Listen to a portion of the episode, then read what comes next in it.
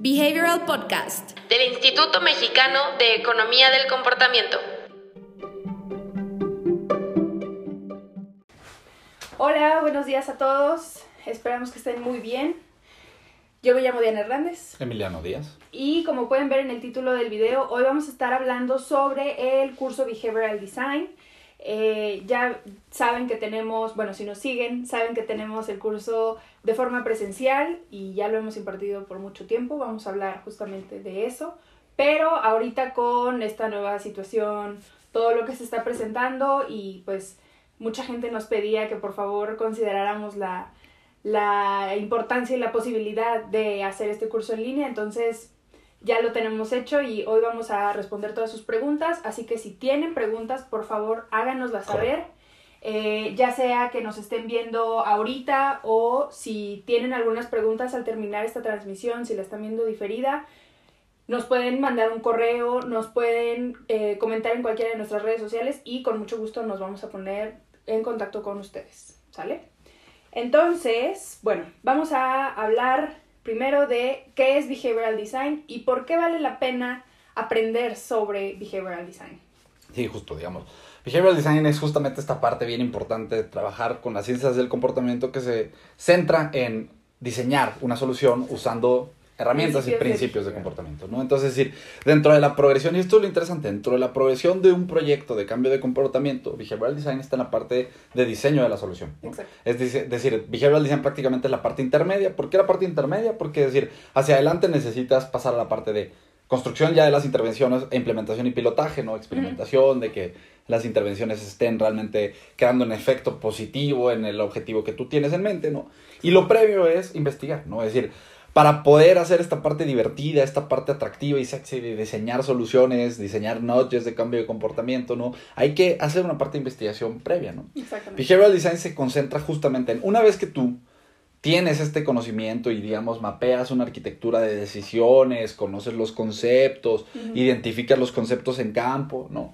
Qué elementos y qué barreras eh, identificaste y tienes que rediseñar usando estas herramientas es lo que vas a ver en esta parte de behavioral design, ¿no? Es decir, en esta parte es donde ya eh, recurrimos justo a ciencias de comportamiento, economía, eh, psicología, sociología, ¿no? Para integrar estos hallazgos de cómo las personas toman decisiones y llevan a cabo acciones a procesos de diseño, ¿no? Es decir, en el momento que integramos estas dos cosas, tenemos la posibilidad de diseñar pensando no solamente en qué es lo que quiere la persona, ¿no? Sino directamente en qué va a pasar cuando esta persona interactúe y empiece los procesos de adopción de un producto, un servicio, una estrategia, ¿no? Esa es la parte importante de este concepto de behavioral design. Exactamente. Como dice Emiliano, una parte importante y pues fundamental es eh, que te permite diseñar, que no nada más es algo eh, teórico y nada aplicado, sino que también sales con los conocimientos necesarios para poder diseñar ya sea intervenciones, eh, digamos, como nudges, de, que son como muy puntuales en el camino de las personas hacia la decisión o hacia la acción que quieres que lleven a cabo, o ya de plano eh, rediseñar, por ejemplo, una estrategia o rediseñar un proceso que justamente es en el que tienen problemas, no sé, tus usuarios, tus clientes, tus empleados.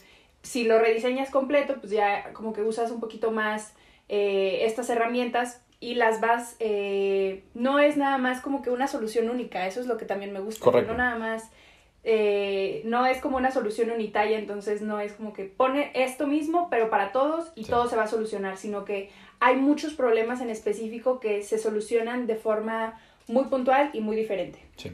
Que justamente, decir, todo esto de qué vas a diseñar y qué puedes diseñar, qué herramientas tienes, qué estrategias tienes, qué herramientas tienes, es en lo que se concentra el curso. Es decir, el curso Behavioral Design Virtual es prácticamente una extensión o una extracción más bien es una extracción de el curso Behavioral Design que hemos impartido desde hace cuatro años. ¿no? Es decir, desde hace cuatro años impartimos un curso de Behavioral Design donde revisamos conceptos de las ciencias del comportamiento, revisamos herramientas y estrategias para abordar un proyecto de cambio de comportamiento en un contexto específico. ¿no? Es decir, esos, en esos cuatro años, pues ya más de mil personas en toda Latinoamérica han tomado el curso. ¿no? El curso se ha dado en Perú, en Colombia, en Chile, en, diferentes, en Brasil, ¿no? en diferentes lugares.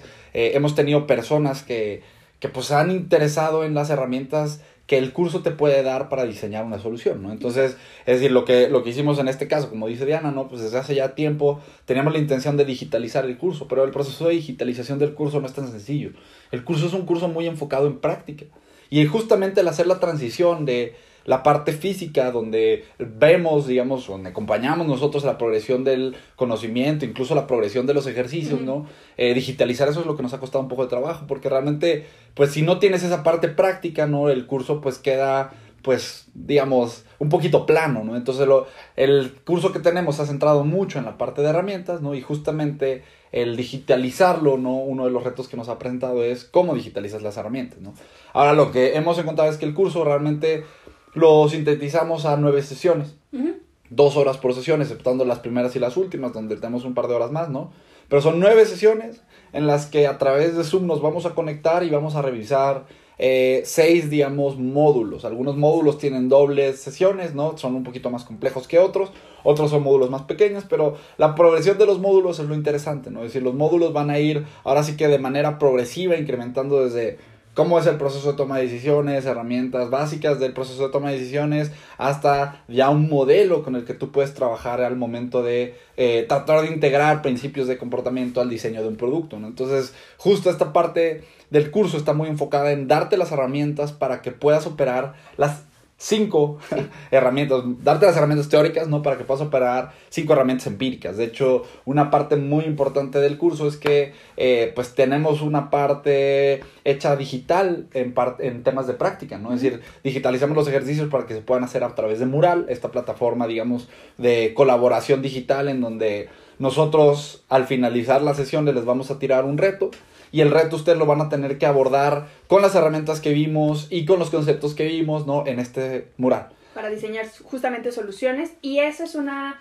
eh, parte bastante importante que me parece mencionar porque justamente, como decía Emiliano, muchas, eh, muchos, mucho tiempo estuvimos pensando en cómo podríamos digitalizar como esa experiencia y cómo terminar de convertir esa experiencia que la gente tiene tomando el curso de forma convencional, por así decirlo, que es la forma presencial, y eh, no fue hasta que pues pudimos digitalizar todas estas herramientas, pudimos puntualizar bien qué era lo que se necesitaba, cómo podíamos hacer la experiencia también como de un feedback inmediato y como si fuera presencial, pero sin tener que llegar a hacerlo por completo, ¿no? Correcto, ¿no? O sea, ah, digamos, les digo, en estos cuatro años de vida que tiene el curso hemos aprendido en temas eh, de aprendizaje y retención de información, cuáles son las mejores prácticas, ¿no? Para trasladar el contenido y lo que hemos visto justamente es que, eh, pues al ser un curso muy enfocado en práctica, necesita tener esta parte guiada, ¿no? Es decir, inicialmente queríamos que pudieran ustedes tener el material para que tomaran el curso a su propio ritmo, ¿no? Pero realmente...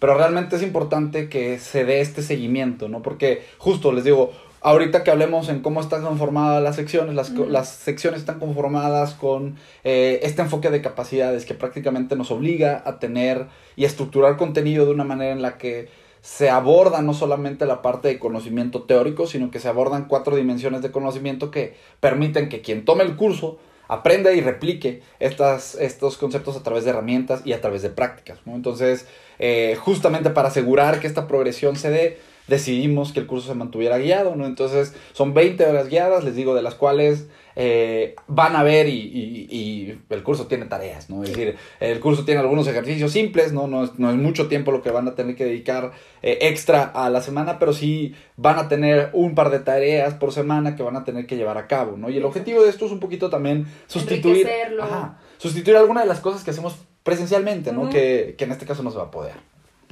Exactamente, justamente por temas de tiempo, porque también son nueve sesiones, pero son 20 horas.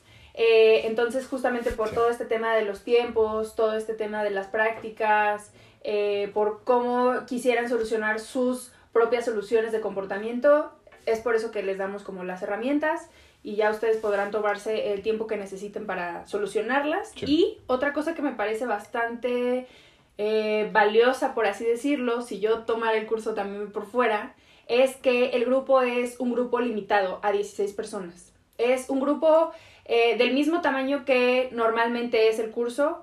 Queremos hacer esto y quisimos siempre hacer esto con la finalidad también de tener una eh, especificidad de las soluciones, de los problemas, eh, también tener como un trato un poquito más directo y no porque sea un curso en línea significa que va a ser eh, básicamente como un foro, ¿no? Entonces, donde se conecta la gente y donde puede haber tanta gente como puede entrar, entonces nada más son 16 lugares y justamente les digo, por eso es un poquito más eh, rico, justamente. bueno, vamos a... ¿Quién toma el curso?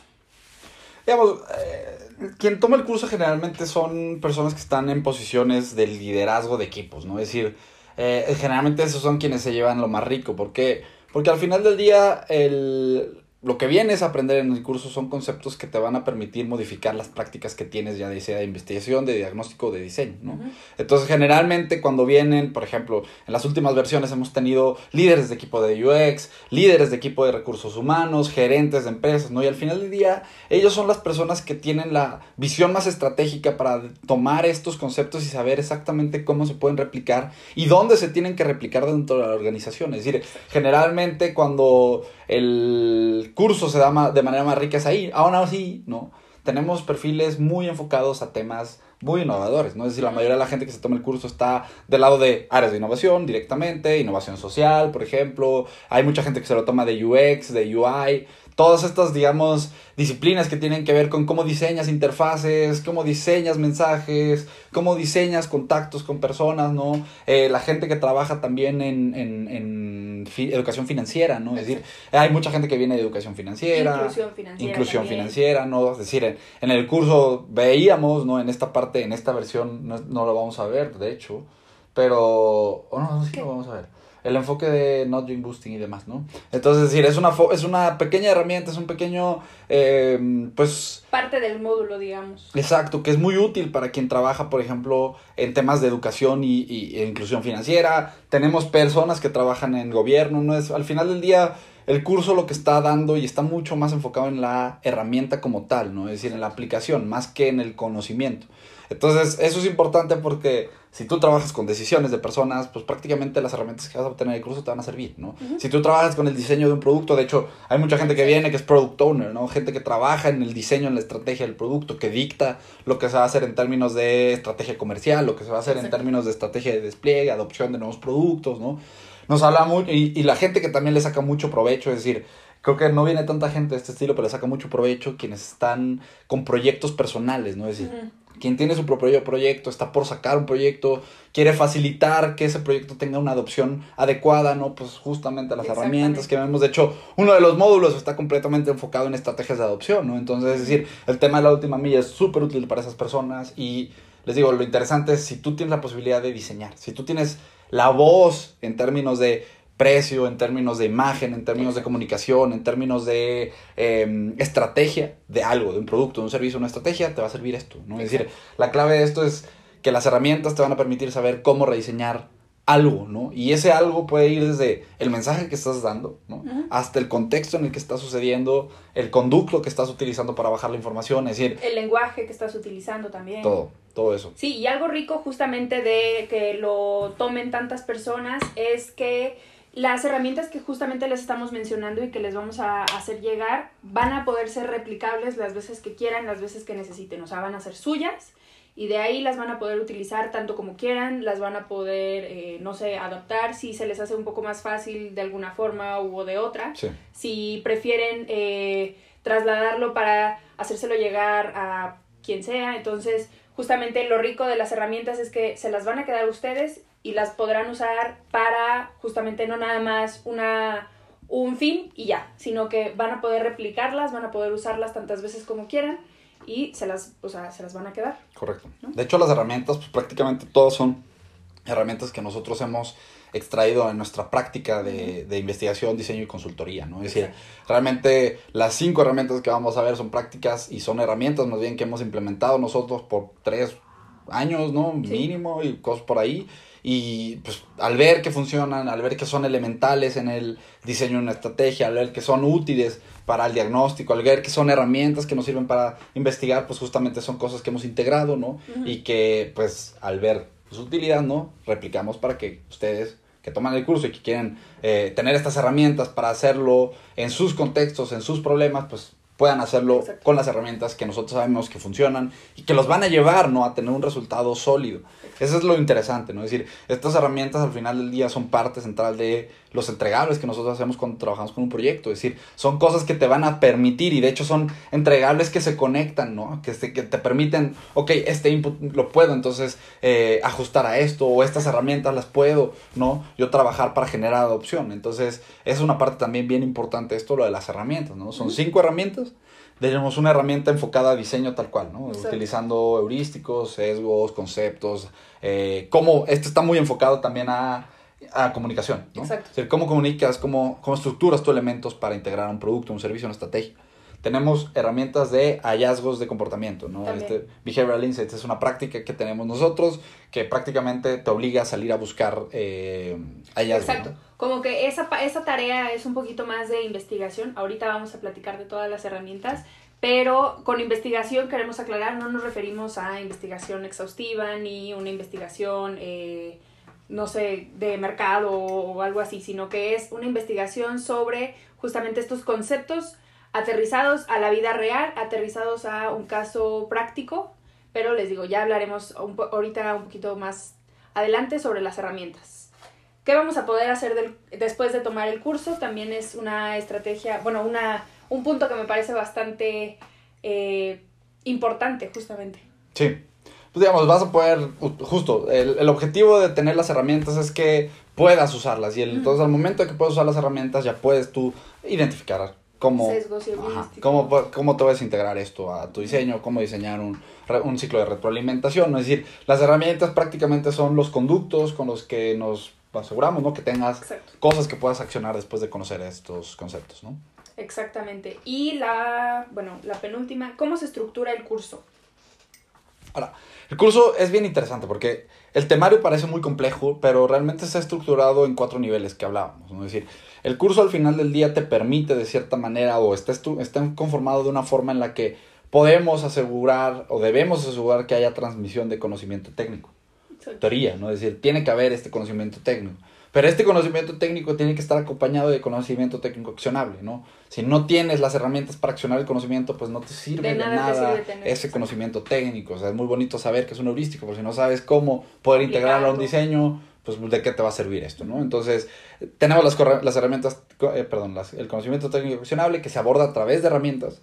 Tenemos también una parte muy, muy importante que tiene que ver con cómo trasladamos y cómo hacemos que estos temas estén en el top of mind de las personas, ¿no? Y que sea algo que recurra, a lo que recurran constantemente, ¿no? En este caso, pues, esta práctica de Behavioral Insights es una de las herramientas que nos va a ayudar a que todo el conocimiento que vemos semana a semana se planche, digamos, al momento de pasar a la práctica de investigación, ¿no? Tenemos también, eh, por último, la parte de los ejercicios que completa todo, ¿no? Es decir, al final del día, el estructurar todos los módulos de esta manera nos asegura que tenemos conocimiento técnico, herramientas, algo que ayude a que las personas vean la importancia y tengan estos conceptos en su top of mind, ¿no? Y un ejercicio práctico que ponga todo esto y que planche ahora sí que el conocimiento de manera, digamos, vertical, ¿no? Es, muy, muy interesante esta conformación. Es una conformación que nosotros, digamos, hemos integrado también a nuestros proyectos educativos, ¿no? Trabajamos mucho con temas de educación financiera, con temas de eh, capacidades, creación de capacidades respecto a distintas habilidades y justamente esta conformación de cuatro niveles es una forma de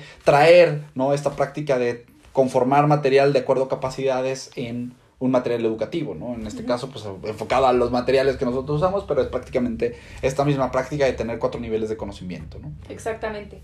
Y pues bueno, por último tenemos las herramientas ahí enlistadas. Correcto. Prácticamente lo que tenemos son cinco herramientas, ¿no? Es decir, tenemos un canvas de diseño de... em, Soluciones de comportamiento. Exacto, y en este canvas de diseño de soluciones de comportamiento prácticamente lo que vamos a ver es una pequeña herramientita que usamos nosotros para poder justificar y para poder, digamos, ir conformando una estrategia de comportamiento, una intervención, discúlpeme, de comportamiento, ¿no? Ujú. Entonces, prácticamente les vamos a dar los pasos y vamos a ponerles un ejercicio para que ustedes puedan, usando distintos conceptos que se van a revisar en el curso, ir, digamos, eh, semanalmente creando e iterando sobre un diseño ya tal cual, ya sea de un mensaje, ya sea de un producto, ya sea de un servicio. De hecho, cada semana cambia dependiendo de los conceptos que estemos viendo. Tenemos una segunda herramienta, ¿no? Que está muy enfocada en la creación de ciclos de retroalimentación. De hecho, hay una sección completa en la que hablamos de los ciclos de retroalimentación como herramienta de cambio de comportamiento. Y justo, de, decir, una de, las, de los inputs que vemos en esa parte es, bueno, una herramienta para crear estos ciclos. ¿Cómo puedo yo en distintos conceptos, contextos y con distintos, digamos, Momentos, canales, ¿no? objetivos, ¿no? Exacto, porque pues est- están los ciclos de retroalimentación digital y es los que no son digital, ¿no? Dentro de todos esos, pues cómo puedo trabajar yo con ello. Tenemos también un modelo, perdón, una herramienta, un canvas que usamos nosotros para trabajar con el modelo Create, que es el modelo que revisamos también en el curso de cambio de comportamiento. Vamos a hablar de la matriz de adopción, que es súper, súper importante.